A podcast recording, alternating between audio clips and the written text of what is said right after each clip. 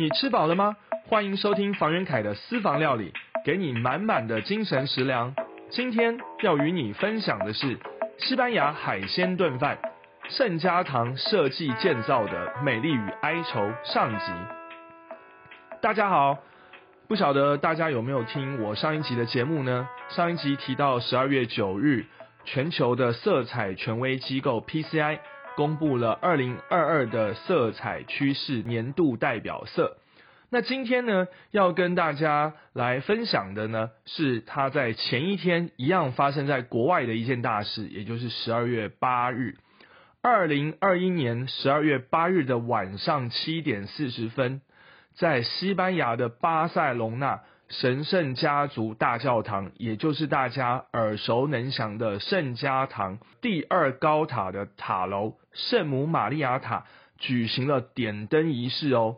那为什么要在这一天举行点灯仪式呢？因为圣经中圣母玛利亚是在这一天以童真之身受孕的一个纪念日哦。这个塔楼顶端有一个很巨大的十二角星，那这个就是伯利恒之星。它的直径呢宽有七点五公尺，重量呢有五点五公吨，非常的重啊！因为它是由玻璃还有不锈钢的一些钢材所打造而成的。为什么这个在西班牙甚至对于全球而言是一件非常重要的事情呢？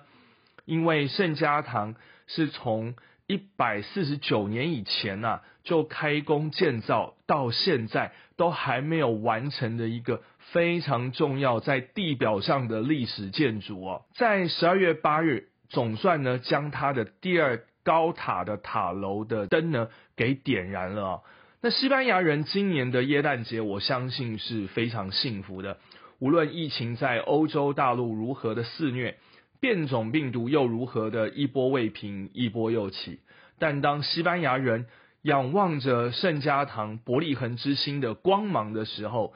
相信他们的信仰给他们点燃了重生的希望。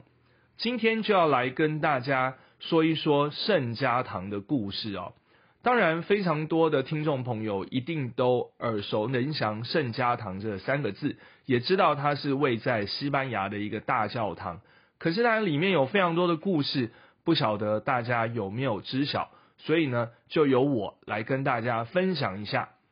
我在二零零七年的时候，也就是十四年前，是我最近的一次去了圣家堂。在那个时候呢，其实圣家堂呢，它就俨然像是一个非常大型的工地，因为从建筑的外观一直到室内，很多地方其实都尚在新建，而且搭了非常多的鹰架。没想到已经过了十四年了，它还是没有完工。圣家堂呢，是从一八八二年开始正式动工，到现在已经将近要一百五十年了，也就是一点五个世纪了。它作为现代建筑史上最为复杂以及也最耗时间的一个现代工程，圣家堂呢，对于西班牙而言，也是一部用建筑写下的西班牙近代史啊。圣家堂目前也是全世界唯一一个。还没有完成就被列为世界文化遗产的建筑，圣家堂完成之后呢，也将成为世界上最高耸的教堂。其他国家代表性的教堂建筑，比方说新建于中世纪的德国科隆大教堂，它的高度呢是一百五十七公尺。同样也是在中世纪的哥德式风格建筑巴黎圣母院呢，它的高度更矮了，只有。仅仅六十九公尺，而梵蒂冈的圣彼得大教堂呢，它则是由米开朗基罗、布拉曼特、贝尔尼尼多位建筑师与艺术家共同完成的文艺复兴时期风格的教堂典范，而它的高度呢，差不多是一百三十七公尺左右。而目前圣家堂呢，封顶点灯的仅是它第二高塔，也就是圣母玛利亚塔。第二高塔塔楼的高度呢，约略是一百三十八公尺高，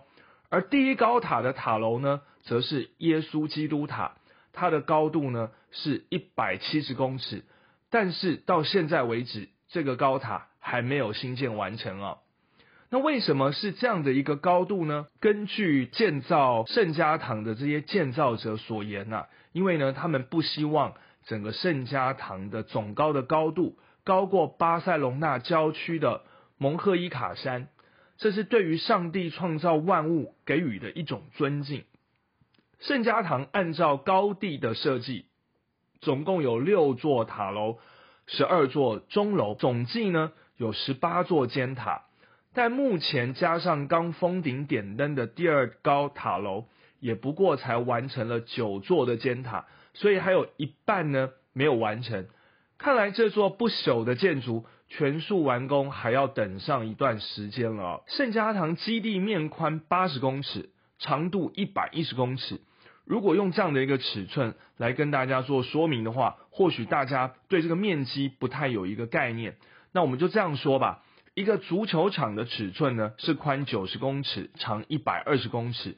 也就是说，圣家堂的基地面积将近快要等于一个足球场的大小。呃，像台北的天母棒球场，它的座位席差不多是一万人的座位席。那如果加上一些呃走道上面或者是有一些站票的话，约略可以容纳。一万五千人左右。这个圣家堂呢，如果它内部举行礼拜仪式的时候，可以同时容纳一万四千人哦。圣家堂的正面入口为荣耀立面，而正向的右侧大门为诞生立面，而正向的左侧大门为受难立面。这三个立面呢，对于高地而言呢，是非常重要的。对于宗教所有的故事所描述的三个非常大的重点，而这三个方向的立面。各有四个钟楼尖塔，加起来是十二个钟楼尖塔，分别代表十二个门徒。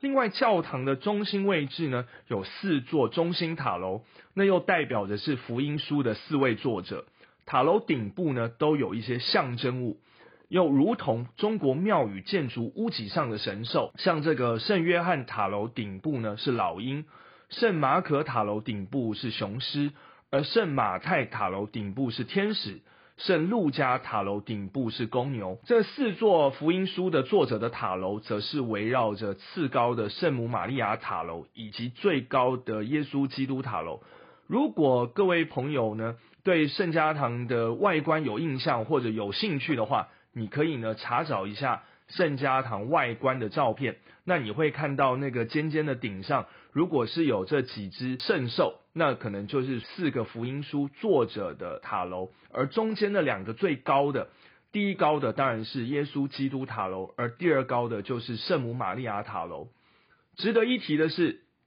圣母玛利亚塔楼的冠顶上面的十二角星，也就是伯利恒之星，以及耶稣基督塔楼上面的十字架的造型啊，高地在当时设计的时候，已经将夜间照明的想法纳入考量。他希望在黑夜当中，犹如灯塔般树立在巴塞隆纳的市中心，让进入到巴塞隆纳港口的船只，远远的都能看到上天对他们引领平安返家的象征。爱迪生什么时候发明电灯的呢？是在一八七九年，而高帝接受圣家堂设计的时候，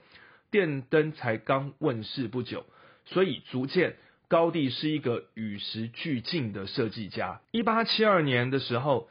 一个虔诚的天主教教徒，西班牙的一位书商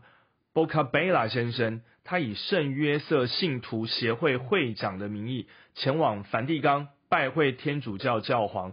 从意大利返回西班牙的途中呢，在游历时获得意大利教堂的灵感启发。他决定要在巴塞隆纳也修建一座宏伟的哥德式教堂，以唤醒人们记忆中那个非常虔诚信奉天主教的黄金年代啊，就是在这个中古世纪的时候，在一八七七年的时候呢，第一任圣家堂的建筑师 Francisco del Villa 先生，他开始受任 b o c a b e l a 先生呢，来规划新哥德式风格的教堂。在一八八二年三月十九日的时候呢，是圣家堂官方表定的开工日。三月十九日呢，也正是圣约瑟日哦，也就是表扬与纪念圣约瑟对于天主教贡献的日子。那圣约瑟呢，正是圣家堂建造的发起人波卡贝拉先生信徒协会所主要推崇的圣徒啊，所以他们当然是选择这一天为这个开工日。那直到一八八二年，以铺设奠基石象征开工仪式，而踏出了圣家堂建造的第一步。也就是说，从一八七七年开始，一直到了五年后，规划才能够得以落实。而且呢，从地下室啊，当然从地基开始做这样的一个建构。但是短短不到一年的时间，建筑师 Villa 先生他跟工程技术团队产生了很大的意见分歧，对于建筑柱体的工法争执不下。那因为呢，Villa 先生他希望的是用大的这个石头石块啊，去形塑，去把它做成一个一个的实体的圆柱，来作为结构支撑。但是工程技术团队觉得这样做呢，非常的旷日费时，而且呢会。大伤整个的人力，他们认为呢，其实应该是用石块去堆叠，类似像模板的方式，然后进而去水泥灌浆，然后做成柱子。那因为这样的一争持不下，所以呢，波卡贝拉先生只好接受第一任建筑师 Villa 先生的辞呈哦。到了一八八三年之后，才由这个第二任的建筑师，也就是我们现在大家都知道的。这个建筑大师也是这个艺术大师高地来接手，所以在一八七七年到一八八三年这段时间，刚好也是欧洲印象派主义艺术呃盛行的时候。当时百花齐放，百家争鸣。建筑师 Villa 先生基于对于宗教的情怀，做了六年的白宫。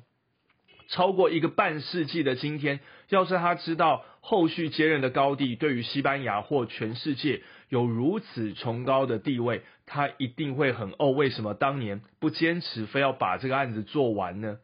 不过话又说回来哦，Villa 的第一版设计显得过于保守，不像高地的设计如此的创意而大胆，反倒是我觉得是西班牙应该要为之庆幸，换了这个建筑师。高地因此也成为了西班牙国宝级的艺术家，而圣家堂也成为了世界上瞩目的旷世巨作。一八八三年的时候呢，原本技术顾问团队推荐了安东尼高地给圣家堂的发起人，也就是博卡贝拉先生。当时呢，才三十一岁的高地就接下了这一个他可能想都没有想到，至今能够成为。全球人类关注的历史重任哦，他接手设计后，第一件事情就是修改地下室的立柱，并且将柱头增添了一些自然元素的风格。对于这个自然元素的风格部分呢，从它的建物外观到室内哦，比比皆是，有非常多琳琅满目的，不管是自然界的植物啊、虫鱼花鸟，这个会在下一集的时候逐一的再来跟大家做介绍。刚刚讲了整个圣家堂啊，它的一个起造的一个由来之后，我们要想的是，为什么这栋建筑可以盖这么久？我相信非常多人很好奇哦。那我自己把它归结于三个因素。第一个因素呢是政治牵涉的因素，第二个因素是建设经费的因素，第三个因素呢是建造难度的因素。好，我们就先来谈谈政治牵涉的因素啊。西班牙是欧洲目前四七个国家当中国土面积位居第四大的国家哦，它仅次于第一名的俄罗斯、第二名的乌克兰及第三名的法国。但是如果要了解西班牙，就必须要先有一种认知，就是西班牙是一个多民族组成的国家，所以西班牙人呢，先效忠自己的乡土，而不是先效忠自己的国土。所以呢。西班牙人他不会一开始就说他自己是西班牙人，他可能会说他自己是加泰隆尼亚人，或者是蒂利亚人，还是他是马德里人之类的哦。那西班牙国土分成十七个自治区及两个自治市，自治区的一个概念呢，就如同美国的联邦政府制度下的州政府啊。如果这样讲，可能大家会比较了解一些。那高地他就是非常的热衷于加泰隆尼亚的文化的人，因为他在这个地方啊出生。呃，我们都知道西班牙的首都是马德里，不是巴塞隆纳。但是马德里呢，其实感觉上是一直想要呢去巩固他在整体国家上的定位。但是其实加泰隆尼亚人呢，他们对于他们自己的定位有非常非常的一种坚持，所以呢，加泰隆尼亚其实一直想要自己独立啊。那当然，这样的一个历史呢，由来已久。那一直到了十六世纪之后，马德里才真的成为了西班牙的首都啊。西班牙的历史，尤其是近代史当中，其实呢也是非常的复杂的。西班牙于一九三一年成立第二共和国。这也是西班牙史上第一个真正的民主制度政府，但是好景不长，因为政局不稳的关系，在一九三六年，西班牙爆发了国家的内战。那一九三六年到一九三九年这当中，由西班牙共和军的左翼部队对抗以法兰西斯科·佛朗哥为核心的西班牙国民军。那佛朗哥最终呢赢得了内战啊，那当然呢。呃，是因为他背后有纳粹德国、还有意大利跟葡萄牙的支持，在为期三年的内战当中，牺牲掉了数十万西班牙人的生命啊，那也摧毁了上千座的教堂，而高地的设计图也因为在战争当中而遭到了烧毁，所幸一比十级、一比二十五比例的石膏模型，在内战后呢还得以修复。佛朗哥在一九三九年后取得政权呢，西班牙第二共和也就宣告解体。而佛朗哥主张西班牙大一统的一个思维，淡化了各个民族的色彩，自然也会排挤到圣家堂的施工进度。因为圣家堂富有浓厚的加泰隆尼亚的地方风格色彩，一直到了一九五四年，圣家堂的建筑才又开始复工哦。那佛朗哥独裁。统治一直到一九七五年他过世为止哦。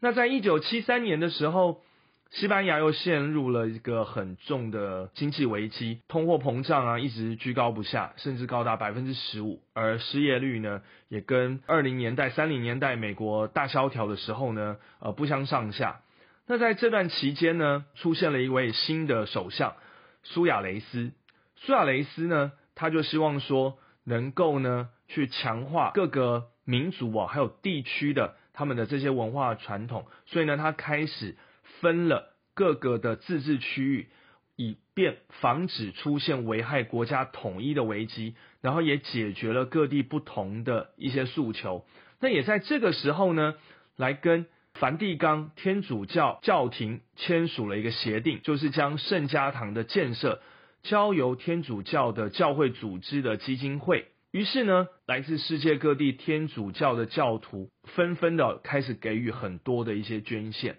那圣家堂的建设进度当然也可以加快了起来啊。那第三个呢，我认为的是建设难度的因素啊，我们就从一九二六年高地过世的这一年说起啊。一九二六年呢，某个周日啊，高地从圣家堂要去教会做礼拜的路上。被电车撞击之后呢，重伤倒地。那时候呢，他倒地之后，没有人认出他是建筑师高地。后来呢，呃，拖延了送医的时间之后，隔了三天，伤重不治，享年七十三岁啊。他所遗留下来的一些设计图，因为西班牙在他过世七年之后发生内战，导致高地的设计图呢受到了波及跟销毁，所以没有了原创的图纸。势必增加了工程上的难度，再加上高地的创意跟创新，他有太多设计手法是独一无二的了。靠他的天分以及才华，还有精算的数学能力，创造出史无前例的结构方式。后人若要接手完成他的鬼斧神工啊，基本上是非常非常的困难。中世纪哥德式的教堂。是透过非浮壁的一种结构方式来支撑主体建筑，但高地不想承袭上一首建筑师 Villa 的做法来设计一个中规中矩的哥德式教堂，于是他自己想研发一种新的结构方式，诶，没想到呢，真的被他实验跟研究出来了，就是一种倾斜式的树状的圆柱，那这种圆柱去搭配双曲面的拱顶。在当时是非常的创新结构设计，但一旦高地离开人世，甚至没有留下设计图稿的时候，那么对于后面的人要延续他精神来做这样的一个施工是非常非常困难的，就如同要去解读一个天才大脑里面的谜一样的困难啊！所以呢，关于高地，他到底用了哪一些精湛的观察能力作为他的设计元素，注入在整个圣家堂的设计当中？以及他用了多少种叙事性的手法来传达教堂建筑，让它像是一栋石头做成的圣经般的建筑哦。那我想在下一集的节目当中，会再慢慢的来跟大家做分享。一集的时间绝对讲不完，旷世巨作、伟大的历史建筑，它这里面有非常非常多的故事哦。在节目尾声的部分呢，呃，要来跟大家分享。西班牙海鲜炖饭的做法，因为呢，圣家堂是坐落在西班牙的巴塞隆纳。那想到西班牙，我相信大家就会想到这一道特色菜，就是西班牙的，算是他们的国菜了吧？西班牙海鲜炖饭啊，去西班牙玩一定会吃海鲜炖饭。那所需要准备的东西呢，是要两杯米，差不多可以吃三到四人份的量，然后洋葱、橄榄油、黄椒、红椒。大蒜、牛番茄、奶油、柠檬，还有白酒跟高汤。高汤呢也可以用鸡精块啊，也可以。其他的海鲜选材方面，就看你自己的喜好。那当然，比方说像虾子啊、花枝、大蛤蜊、蛋菜。那尤其在西班牙呢，我们会看到满满的这个一盆这个蛋菜锅的蛋菜炖饭啊。我们首先先将洋葱切细切丁，然后呢番茄一样切丁，大蒜呢。剥皮，把它捣碎备用。海鲜类的东西，花枝呢就切成一圈一圈的，然后虾子呢不用剥壳，但是要把它的须须去掉。然后呢，用一些白酒，然后将这个虾子呢去腌制哦，让它去腥味。那当然，像大蛤蜊啊、蛋菜啊，当然也要让它放在水中吐沙。然后等到米呢洗好呢，先做一个备用，然后把这个多余的水分呢把它沥干，倒掉即可。接下来呢，就将大蒜呢压碎，用橄榄油呢去炒香爆香，然后这时候呢再加入已经切好的这些洋葱丁，然后一样的去爆炒它。另外呢再加入番茄丁一起拌炒。接下来呢就加入米跟番红花的这个调味粉，稍微拌一下。紧接着要倒入这个白酒跟高汤，搅拌均匀。那这个高汤跟白酒呢，约略是一比一的一个比例。那差不多能够淹过这个米饭的这样的一个高度就可以了，然后就将海鲜啊，像蛋菜啊、蛤蜊啊、花枝啊，可以平均的摆放在这一锅的这个米饭上面，然后呢，锅盖盖上去之后，小火去煮它十分钟。那如果喜欢米粒能够再软一点的话，那当然就再煮久一点。这时候呢，就可以开始去准备一些红椒、黄椒，还有这柠檬。那等到十分钟或者是十五分钟之后呢，再把锅盖打开，然后呢放进虾子，还有呢红椒、黄椒以及这个柠檬，再继续把盖子盖上，然后煮到让虾子全熟之后呢，就可以把锅盖掀起，那这一道菜就可以上桌了。OK，今天我们的节目就到此结束。这个盛家堂啊，它预计二零二六年要完工，那也就是还有四到五年的时间。不过呢，因为新冠疫情的关系，可能完工的时间可能又会往后，据说要拖迟到二零三零年了。但是如果能够在二零二零二六年的时候完工，当然是最好，因为二零二六年就是高地逝世的一百周年纪念。我相信这个对西班牙人而言是非常的具有意义的。我们下一集再跟大家继续分享盛家堂的美丽与哀愁。我们下回见，请你继续关注我，打开你的小铃铛，拜拜。